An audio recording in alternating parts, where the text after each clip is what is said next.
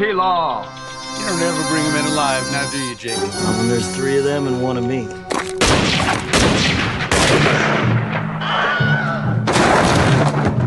Nouvel épisode du podcast Spéculation by Sofilm en compagnie d'Emmanuel Burdeau. Je suis Mathias Chouker, le directeur du cinéma Eldorado. Et cette semaine, ma choix euh, étonnant, je dirais, de, ta part. Donc, euh, nous allons parler, nous allons évoquer euh, Et la fête continue de Robert Guédiguian. Bah, Est-ce que tu peux nous expliquer pourquoi et comment tu fais ce choix? Bonjour Mathias. Bon, choix peut-être un tout petit peu étonnant, mais le, bon, le film sort mercredi 15. Euh, c'est évidemment un film dont on va un peu moins parler que le film dont on parlait la semaine il y a 15 jours, 3 semaines, qui était le, film de Martin Scorsese. Mais en fait, c'est parti d'une discussion à, laquelle tu participais il y, a, quelques semaines avec Théodora Olivier aussi, qui travaille pour, le, pour l'Eldorado. Et c'est Théo qui faisait remarquer, euh, qui faisait part de son étonnement par rapport au fait que, que un cinéaste comme Guédiguian, pourquoi un cinéaste comme, comme Guédiguian ne fait-il pas l'objet du, de la même attention de la part de la critique, ou moi je dirais du même suivi critique que d'autres cinéastes euh, qui, euh, bah, qui comme, comme lui, font des, des, films français, font des cinéastes français qui font des films de manière régulière. Et pourquoi est-ce que la, la critique, c'est un tout petit peu euh, a l'air de se désintéresser de Guédiguian? Alors effectivement, ça m'a, ça m'est resté. Et puis euh, ça m'est resté d'autant plus que il se trouve que Guédiguian a un, un destin critique qui est très particulier et que et auquel moi j'ai été attentif parce que le moment, la reconnaissance de Guédiguian a, coïncidé avec, avec le moment où moi j'ai commencé à écrire sur le cinéma, euh, la sortie d'À la vie à la mort, qui est vraiment le film qui a, qui a permis à Guédiguian d'être reconnu par le public et par la critique. Euh, C'était en octobre 95 et bon, c'est mon histoire, mais pour moi ça a compté. J'ai commencé à écrire au cahier en, en, novembre 1995. Et j'ai, je, me, je me suis replongé là-dedans et j'ai vu qu'au moment où les, il avait déjà fait quatre ou cinq films avant. Et au moment où les cahiers du cinéma rendent compte, grâce à par Stéphane Bouquet, de, la vie à la mort, de manière très élogieuse, ils disent, je crois qu'en couverture, il doit y avoir écrit quelque chose comme Découverte de Robert Guédiguian. Ça faisait 15 ans qu'il faisait des films, quand même. Euh, et à la vie à la mort a eu un certain succès. A suivi Marius et Jeannette, qui a été son immense, son plus grand succès de très loin, plus de 2 500 000 entrées.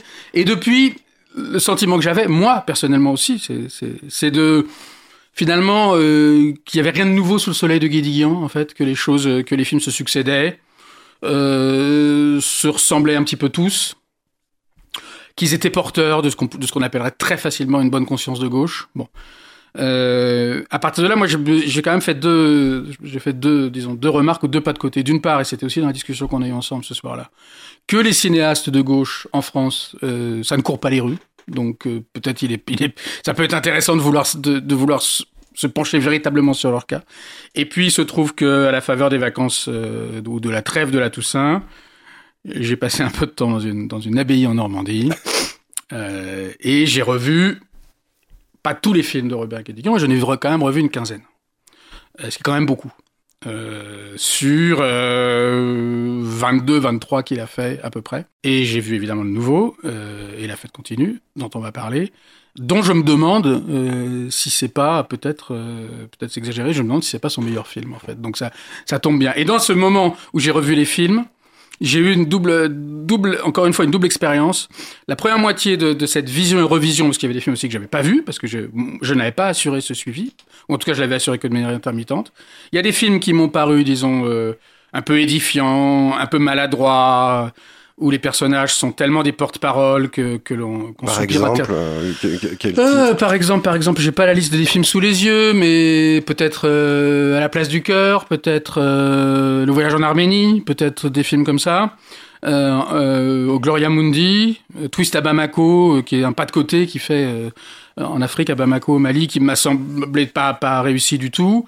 En revanche j'avais gardé un souvenir assez négatif c'est quand même tout ça, c'est quand même toujours très troublant hein, de revoir des films de, mmh. très longtemps après, de Marius et Jeannette, dont j'avais gardé la, le souvenir de quelque chose de très déclaratif. Et je, en revoyant le film, je l'ai pas du tout trouvé comme ça. Et en fait, c'est quelque chose de très intéressant. Il y avait quelqu'un euh, au cahier du cinéma quand je suis arrivé. C'était le moment où Thierry Jousse quittait la rédaction en chef. Et Thierry Jousse, bon, j'ai eu des rapports parfois compliqués avec lui, mais il avait un, une théorie que je trouvais assez géniale et qui, je pense, s'applique parfaitement au cahier.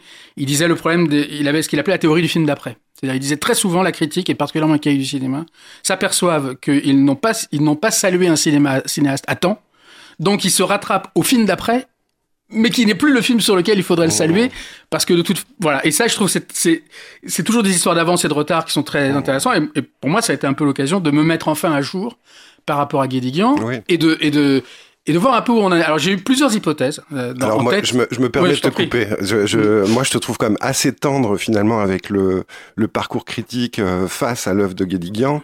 Euh, parce qu'il est-ce qu'il n'y a pas quand même à la fois, bon, tu, tu parles d'un cinéaste de gauche, mais c'est pas n'importe quelle gauche. Lui, il se revendique d'une gauche communiste, donc Oui. c'est-à-dire, on pourrait dire une gauche euh, radicale.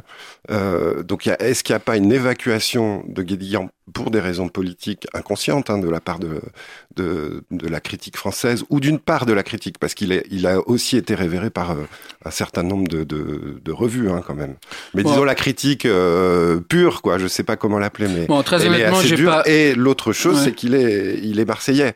Euh, et ça, bon, euh, c'est une part hyper importante de son œuvre. Est-ce qu'il n'y a pas aussi, euh, je dirais, un, un racisme de l'accent, tu vois? Alors bon, très honnêtement, je, peux parler de, mon histoire ou de mon absence d'histoire jusqu'à aujourd'hui, euh, jusqu'à ce que ces, jours, ces semaines-là qui viennent de s'écouler avec Guédiguian. Je, je me suis pas, j'ai pas revu par exemple, je sais pas la manière dont Le Monde ou Libération euh, ou Les Inrecuptibles, pour prendre le fameux triangle d'or euh, ou triangle des Bermudes cher à, Michel Simon. Donc je sais pas exactement ce qu'il en est. Je pense que c'est pas peut-être pas totalement faux. Je pense qu'autre chose à jouer, ça va répondre à ta, ta remarque, ta question un, peu- de biais, c'est que moi j'étais persuadé d'une chose, c'est que j'avais toujours vu le cinéma de Guédiguian à partir de la vie à la mort, donc 95, encore une fois, à partir du moment où il est vraiment reconnu par la critique et par le public, où ça change considérablement pour lui. J'avais toujours vu ces films comme étant des films d'une certaine manière un peu post-politiques, ou en tout cas des films portant la mémoire des luttes et disant aujourd'hui c'est un peu fini, euh, mais cette mémoire est importante. Et je pensais, euh, un peu naïvement, que les films qu'il avait faits avant À la vie et à la mort, et surtout ses tout premiers films, parce que son premier film, Dernier été, date de 81, étaient des films dans les- beaucoup plus inscrits dans le présent de certaines luttes. Or, cette dimension que certains, notamment un, un historien italien qui, est revenu récemment dans le débat public, Enzo Traverso, appelle la mélancolie de gauche, que lui charge de manière positive. La mélancolie de gauche, c'est pas simplement la, la mémoire des luttes et la mémoire des défaites, c'est, une mémoire active.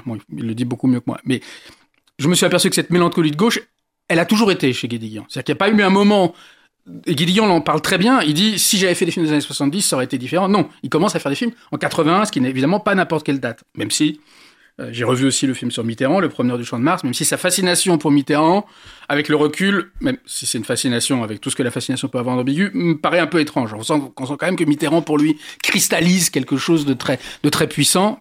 Le film s'attarde beaucoup sur euh, le, passé vichiste ou supposément vichiste de Mitterrand, mais il y a, quand- même une fascination qui est là pour le, grand homme, une fascination littéraire aussi. Mais la littérature est très importante chez Guédiguian. Ça fait partie aussi des choses qui m'ont frappé.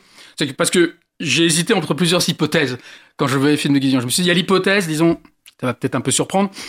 Je dirais, je me disais, alors Guédiguian, c'est qui dans notre paysage? Je me suis dit, il y a l'hypothèse Moretti. Et c'est pas une hypothèse totalement délirante parce que la chanson est extrêmement présente chez lui. Donc quasiment tous les films. Dans le dernier, c'est la chanson d'Aznavour, Emmenez-moi, qui est d'ailleurs un choix un peu étrange et que je trouve plutôt plutôt osé puisqu'aujourd'hui on sait que c'est une chanson qui est, qui est souvent critiquée puisqu'il dit euh, j'ai l'impression que la misère serait moins euh, triste au soleil et des gens disent mais ça va pas du tout dans ta tête de, dire ça. Mais lui il a choisi cette chanson qui court traverse tout le film. Hein parce que le film met, notamment en scène une chorale. La chanson est très importante chez Guédiguian.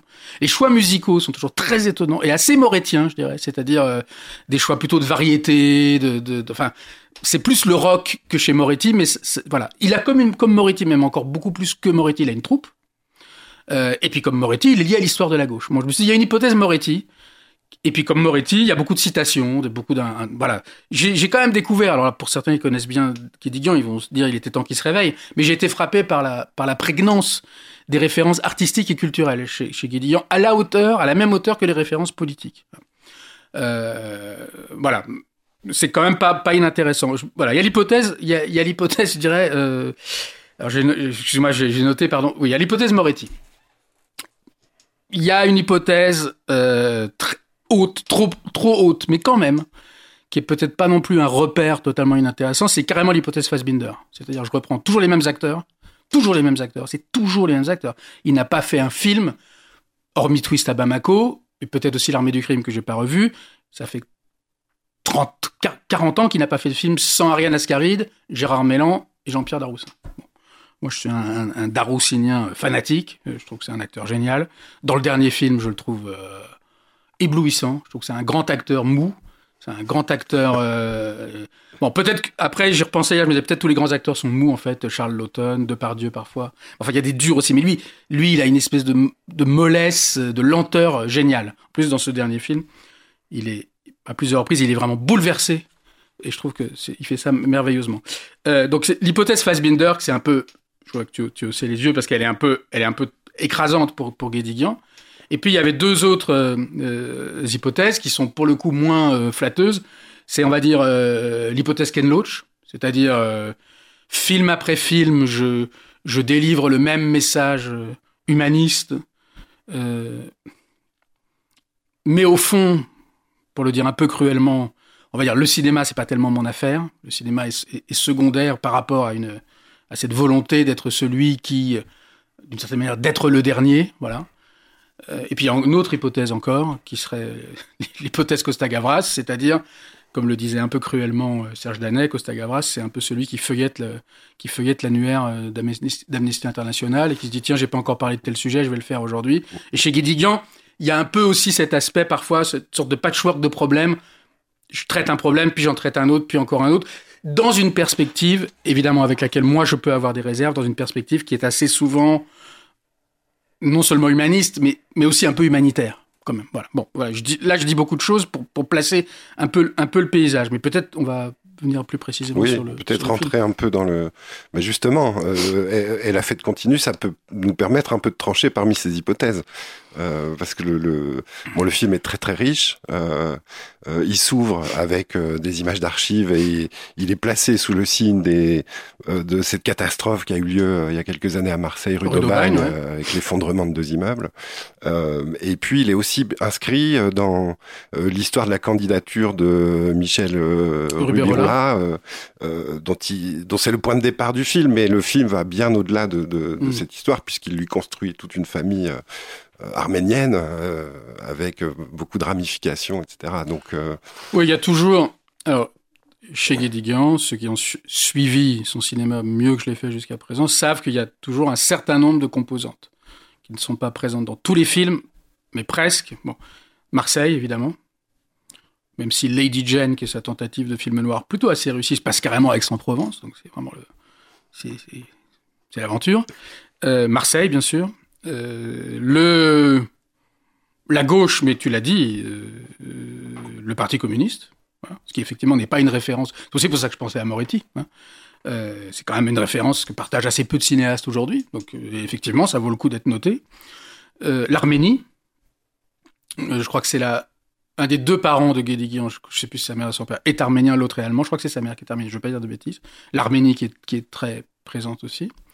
Euh, et puis les quelques autres éléments que j'ai ajoutés, mais qui sont différents, mais qui en même temps euh, font partie de ça, c'est-à-dire euh, la musique, la chanson et, disons, l'art en, en, général. Et ce qui m'a frappé aussi, en revoyant les films, et dans ce film-là, c'est que c'est un cinéma, je trouve, plus impur et plus hétérogène qu'on pourrait croire. Certes, il est ancré dans un territoire. Certes, il, est, il, a, il a une troupe avec des acteurs qui sont, je trouve, plus ou moins inspirés l'œil souvent lourd de Gérard Mélan euh, ne vaut pas euh, Jean-Pierre Daroussin. Et je confesse que j'ai eu pendant longtemps une allergie vraiment à l'égard de Ariane Ascaride, que j'ai de moins en moins sans doute à, force de la voir dans les films. Mais les acteurs, bon, c'est Pascal Roberts, Jacques Boudet, tout ça, c'est des gens qu'on retrouve quasiment dans tous les films. Bon. Euh, mais c'est quand même un cinéma plus hétérogène qu'on pourrait le croire. J'en veux pour preuve l'ouverture de ce film, effectivement.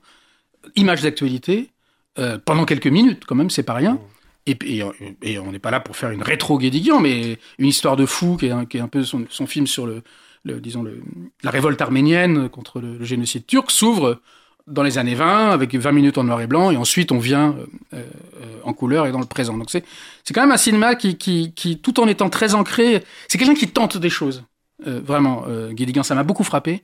Alors avec une, une, réussite inégale, il y a ce film qui s'appelle Au fil d'Ariane qui est présenté comme une fantaisie où en fait c'est Ariane Ascaride qui un jour chez elle doit fêter son anniversaire et puis sa famille ne, ne, ne vient pas et donc elle, elle part en vadrouille, elle échoue dans un resto puis bon bref. Et en fait on s'aperçoit que c'est un rêve Et puis quand elle se réveille, sa famille est là finalement. C'est un truc ça m'a un peu frappé parce que je me suis dit tiens c'est marrant. L'univers de Guédiguian il est, il est suffisamment fort pour qu'on n'ait pas besoin d'une certaine manière qu'elle se réveille de ce rêve. On sait déjà que c'est le rêve en creux des autres films. Cela étant, et je m'excuse pour le caractère peut-être pas totalement linéaire de, mon intervention, cela étant, et c'est peut-être la chose par laquelle j'aurais dû commencer, ce qui me rend le cinéma de Guédiguian aujourd'hui, je dirais, plus que sympathique, et à ma grande surprise, mais précieux, c'est qu'on est quand même dans une hypothèse, ou dans une, dans, appelons ça hypothèse, oui, qui est euh, presque l'inverse de, celle de Scorsese. Alors attention, je pense que Martin Scorsese est un plus grand cinéaste que Robert Guédiguian, bien sûr. Mais le plaisir qu'on a, disait, encore lui, disait une chose très belle quand il écrivait sur Les Nuits de la pleine lune de Romer, il disait, il y a un plaisir à voir un film d'Éric Romer, mais il disait, il y a un plaisir peut-être plus grand encore à voir un film d'Éric Romer succéder à un autre film d'Éric Romer. Et chez Guédiguian, il y a ce plaisir-là qu'on pourrait appeler le plaisir de la série, encore que évidemment le mot aujourd'hui est d'autres sens. C'est-à-dire qu'à la différence de Scorsese, qui fait un film pour résumer tout le cinéma, et ce que, ce que moi je trouve tota-, au fond totalement étouffant et, un peu désespérant, Guédiguian, chaque film est intéressant. Un film est intéressant dans la comparaison ou dans la petite différence ou dans la succession avec les autres films. Et ça, je trouve quand même qu'aujourd'hui, euh, arriver à, tenir ça, à dire, eh ben, en gros, et la fête continue, c'est-à-dire, il y a ce film, il y en aura d'autres, il y en a eu d'autres avant, il y en aura d'autres, plus ou moins réussis, plus ou moins pareils, plus ou moins différents, euh, avec des choses qu'on essaye, nouvelles, des choses qu'on des choses qu'on reprend. Euh, là, là, je sais pas, par exemple, souvent c'est Daroussin plutôt que chauffeur de taxi. Là, c'est Gérard Mélan. Des toutes petites variations. Je trouve que je trouve que ça fait du bien dans un, dans, dans, dans, disons, dans le paysage cinématographique actuel, qui est quand même un peu, qui respire pas très bien. Là, il y a quand même l'idée que ça doit respirer.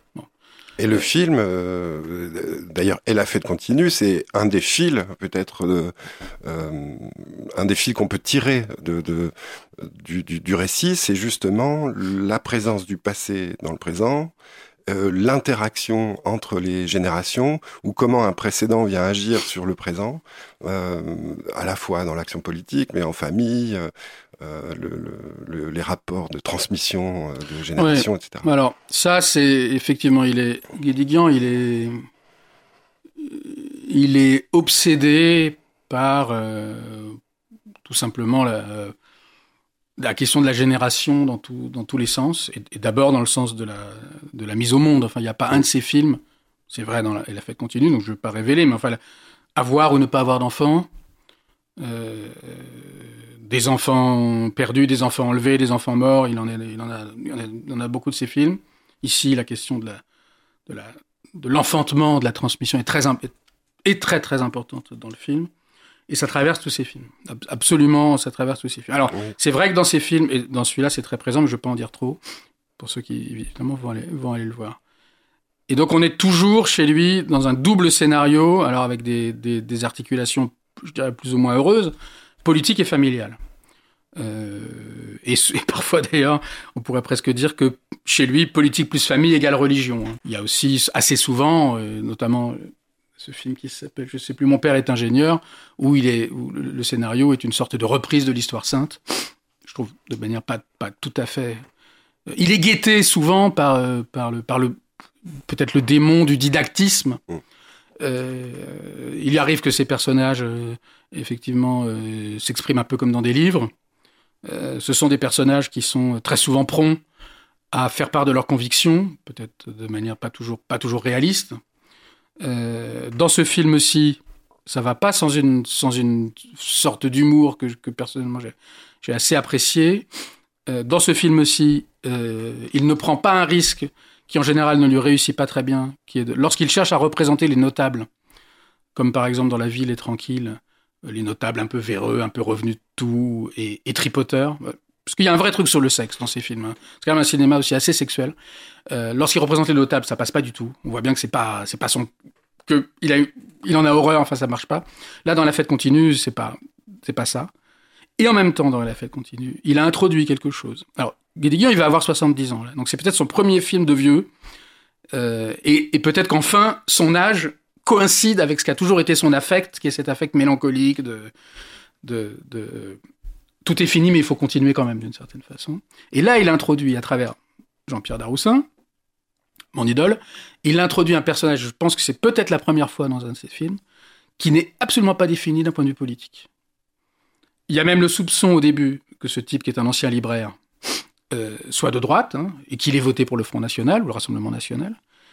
On ne saura jamais quelles sont ses sympathies politiques.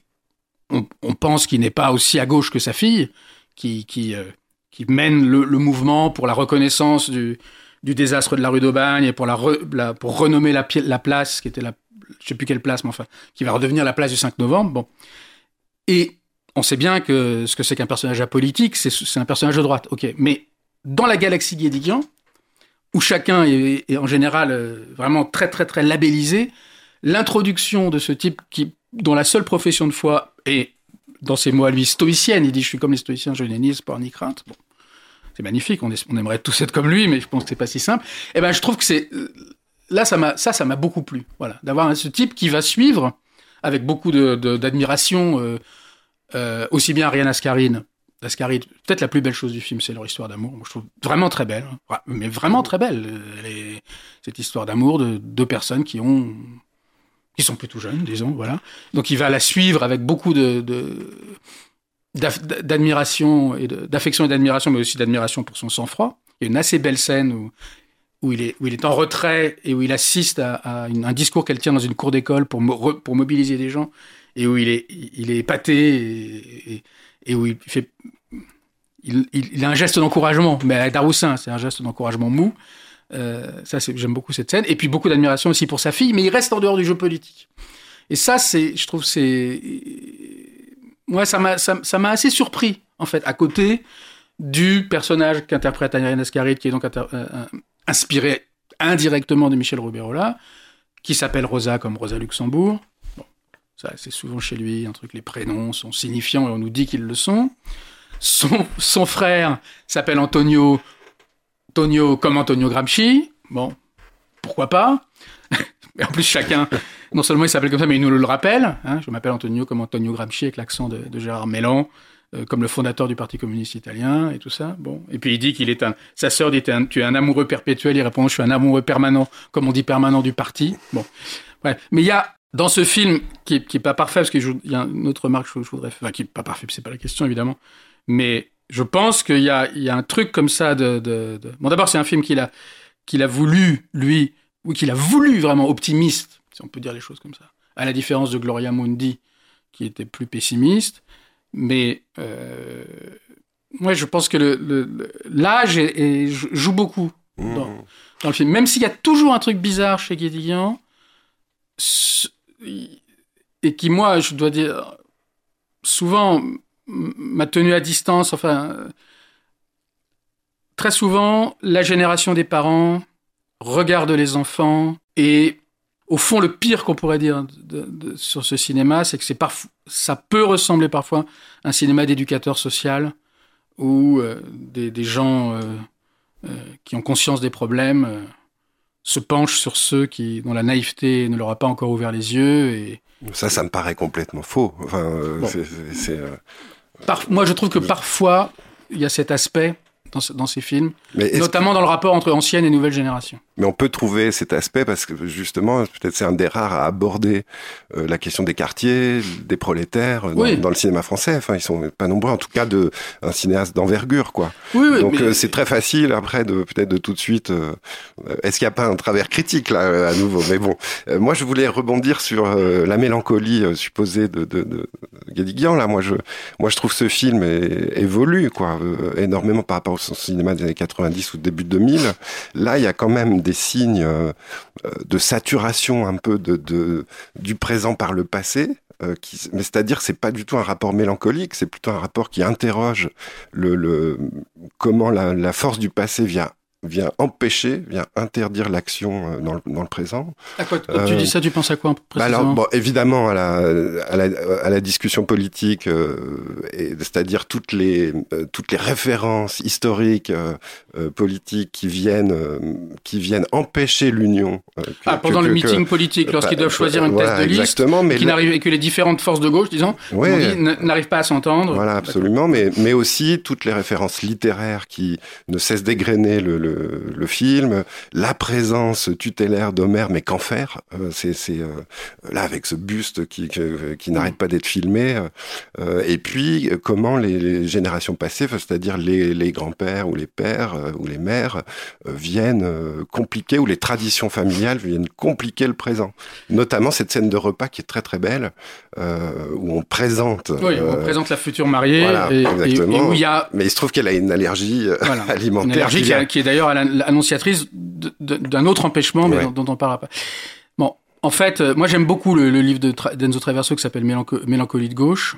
À cette exception-là, je déteste, euh, je n'aime pas du tout en- que la manière dont la mélancolie est, est- est devenue, et moi j'ai été vraiment témoin de ça, est devenue une sorte d'argument critique. Combien d'articles j'ai lus où on sentait que le mot mélancolie arrivait au, au bout de la démonstration, au début, pour, euh, pour résoudre le problème. Voilà, pour dire euh, c'est formidable, il y a de la mélancolie, parce que dans la mélancolie, euh, on entend à la fois euh, euh, l'idée qu'à une époque on a été euh, actif et en colère et qu'aujourd'hui on ne l'est plus. Donc on, ça a une espèce de neutralisation positive. J'aime pas du tout ça. Vraiment, je trouve ça complètement stupide. Surtout quand les gens se sont en plus obligés de nous préciser que nostalgie n'est pas mélancolie, qui est un truc qu'on a lu et entendu des cinquante, cinquantaines de fois. Donc effectivement, je, je suis d'accord avec toi. Laissons, laissons ce, ce mot de côté. Euh, euh, parce qu'il est trop, il est trop facile, il est trop. Il y a vraiment eu un moment dans, la critique, on a l'impression que la mélancolie était. On disait oui, ce film, il est comme ci, il est comme ci, il est comme ça. Mais au bout du compte, il y a une vraie mélancolie, comme si on avait, comme si on avait tout dit. Mais il y aurait peut-être un truc à, relier effectivement sur ce, la manière dont on a utilisé cet, adjec- cet adjectif et cet argument à tort et à travers, et sur peut-être l'incapacité à prendre vraiment en compte effectivement un cinéma qui, un cinéma qui serait vraiment de gauche, parce que dans lequel forcément le rapport à la mélancolie ne- n'est pas n'est pas uniquement affectif comme ça, n'est pas uniquement disons euh, psychologique, euh, subjectif. euh, bon, bref, ok, ce sera peut-être pour peut- peut-être pour une autre fois. Oui, alors tu dis le, tu dis plusieurs choses. Dis le passé empêche le présent. En même temps, on est quand même dans un cinéma depuis toujours et dans ce film où il y a aussi la, la croyance très forte que, que, le, passé doit être réactivé. Enfin, Jean-Pierre Laroussin, est, mon idole, euh, joue le rôle d'un libraire qui euh, envoie assez belle notation, je trouve, qui, en, qui a eu l'habitude de, de qui a pris l'habitude d'envoyer à sa fille les cartes postales, euh, au dos desquelles il, il, il, il, il recopiait les citations et rien d'autre. Que la fille ne comprend pas. Que la fille ne comprend pas au début du film. Ça, on peut le dire, ils sont plutôt, ils sont pas fâchés, mais elle, elle, elle manifeste une grande distance à son égard. On lui dit, je n'ai pas été présent. Voilà. Donc on comprend qu'effectivement, elle trouve que il a, il, il a pas été, elle n'a pas été, il n'a pas été un bon père. Et un peu plus tard, elle dira qu'effectivement, elle passait des heures à essayer de comprendre ce que son, quel message son, son père voulait lui faire passer, alors que sans doute lui, tout simplement, avait recopié la citation parce qu'il la trouvait belle et qu'il n'avait il n'est pas naïf au point de croire qu'elle ne soit pas porteuse d'un sens dans leur relation, mais il n'avait pas de, c'était pas un message chiffré. Donc ça, c'est assez beau. Et puis il va intervenir. Bon, il y, a, très souvent un côté un peu édifiant. Évidemment, le film raconte leur réconciliation, entre autres choses. Il y a une autre, histoire. C'est vraiment ce qu'on appelle un film choral, et on, rarement l'adjectif aurait été mieux approprié, puisque c'est l'histoire aussi d'une chorale. Bon, le film choral, qui est aussi un truc qui a beaucoup, beaucoup existé dans les années 90, puis ensuite un peu disparu. Mais là, je trouve plutôt assez réussi cette narration qui, qui, va à droite à gauche. Enfin bon. Euh, et il va être le, le, le, le, père va être aussi euh, comment dire euh, crucial, si je puis dire, dans l'organisation de, de, cette inauguration de la, de, la, de la place et de la manière dont ils vont chercher, elle va chercher une juste rencontre ou une rencontre, comment dire, une rencontre efficace entre une inspiration directement politique et une inspiration littéraire. Bon, là c'est moi qui suis un petit peu édifiant, mais c'est une tentative que je trouve plutôt intéressante. Cela étant, je, je... il y a une chose qui m'a frappé dans le film et qui m'a semblé hein, vraiment, je sais pas, tu me diras ce que tu en penses, qui m'a semblé désigner euh, vraiment une des limites de Guédiguian. Il y a un moment, donc on a, on a deux, Ariane Ascari, il a deux fils, qui sont interprétés par deux habitués, ou plutôt de nouveaux habitués de la troupe de Guédiguian, parce qu'on sait que la, troupe s'est enrichie au fur et à mesure, parce qu'il a, fallu aussi que les acteurs anciens sont devenus un peu plus âgés, et donc il y a une nouvelle génération est apparue. Dans cette nouvelle génération, il y a notamment Robinson Stevenin et, Grégoire le Prince Ringuet. L'un et l'autre, je trouve plutôt bon dans ce film-ci, même si, comme dans tous les films de Guédiguian, il y a trop de plans sur le regard énamouré de Robinson Stevenin sur sa fiancée interprétée par Lola Marc. Il y a un problème de, raccord de regard très souvent dans les films de Guédiguian, trop appuyé, Vra vraiment. Mais Après, il ne s'agit pas de lui dire enlève juste ça et tout va bien. C'est évidemment plus compliqué que ça.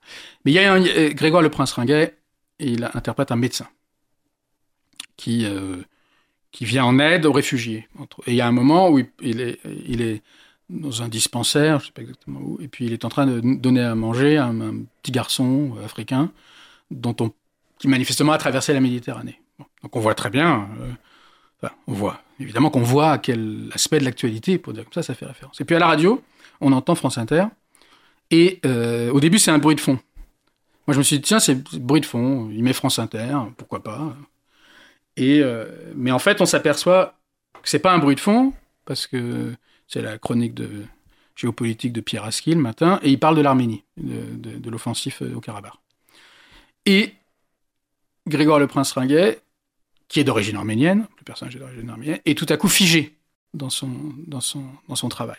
Voyant cette scène, je me suis dit, ah, là il se passe quelque chose, parce que peut-être, pour la première fois, pour une des rares fois chez Guy Guian, on a comme une sorte de superposition et de conflit entre deux problèmes. Comme si ce que j'aime tellement chez Moretti, pour revenir à lui, c'est-à-dire l'idée que je veux, pas- je veux m'occuper d'un truc, mais en fait, il y a toujours un autre truc qui vient dedans, et je me trouve dans une, dans une impasse.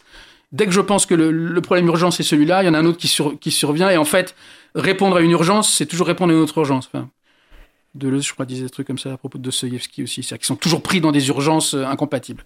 Et je me suis dit, ah là, c'est vachement intéressant, parce que comment il va s'en sortir, le film et le personnage? Et en fait, c'est pas ça qui se passe. Je dirais, hélas, l'Arménie prend toute la place. Dans la vie du personnage, ça, il, va, il, va, il va dire, il faut que je parte en Arménie. J'y ai jamais été. C'est mon, c'est, c'est, c'est ma, comment dire, c'est mon destin de descendant euh, d'Arménien.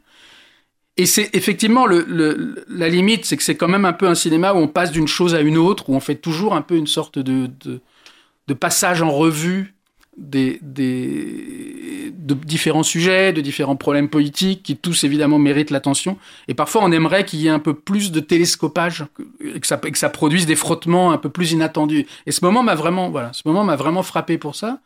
Mais ce petit garçon, qui de toute façon n'est- pas un personnage du film, hein, mais ce petit garçon on le reverra pas quoi. Voilà, ensuite, euh, il faut que je parte en Arménie et Évidemment, sa femme lui dit euh, Je savais pas que j'avais épousé un héros, je veux pas que tu partes en Arménie. Puis ensuite, elle revient le voir, elle lui dit J'ai réfléchi, Alors on se dirige vers la, la fin de, de cet épisode. Euh, Est-ce que tu voulais euh, soit, soit conclure ou aborder euh, quelque chose qu'on n'aurait pas encore dit? Moi, je, je pensais, je pensais aussi à la, à la musique quand même de, de ce film. Je sais pas si elle t'a frappé, mais Bah, elle m'a frappé Aznavour, qui revient beaucoup. oui. Alors, je crois qu'il y a d'autres, parce que la chanson revient souvent. Et puis, ben, peut-être là, c'est mon sentimentalisme, ma naïveté qui parle. Euh, citation de la musique du mépris. Il n'est pas le premier, hein. Scorsese, pour revenir à lui, l'a fait avant lui. Bah, moi, je trouve les- les- vraiment l'histoire d'amour entre euh, Ariane Ascaride et, et je, trouve que c'est tr- c'est très beau, vraiment. Oui, d'ailleurs, la, la, la composition musicale vient vraiment appuyer ces Voilà. scènes euh, Et- de marche, notamment nocturnes. C'est très beau, le- très le- la progression, le- la manière dont il se retrouve au début. Et il le dit d'ailleurs, c'est vrai que c'est un cinéma où tout est dit, mais là il le dit et c'est bien, je trouve. Ils se retrouvent à dîner ensemble parce que lui, Daroussin, voulait dîner avec sa fille, qui à ce moment-là ne veut pas vraiment avoir, vraiment avoir affaire avec lui. Donc cette histoire qui réunit en fait les parents des deux fiancés est aussi d'une certaine manière permise, enfin doublement permise, permise à différents titres par, par ces jeunes gens. Il y a un moment euh, sur une plage où Darren Ascari tout à coup a une, sorte de est prise d'une sorte de peur panique à l'idée qu'elle pourrait laisser que tout ce qu'elle a tout ce qu'elle a là elle pourrait disparaître. Donc elle se, elle se lève et voilà. Il y a un grand moment comme ça de, démonstratif. Ouais moi je trouve que je trouve que c'est vraiment un beau film. Bon, peut-être on peut rester là-dessus. Non je voulais juste dire une chose parce que comme on essaye de, je vais remercier Radio Campus de nous de nous à Joujon de nous accueillir.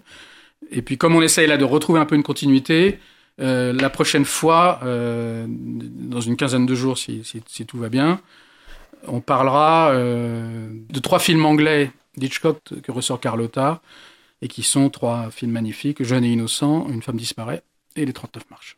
Merci Emmanuel. Merci à toi.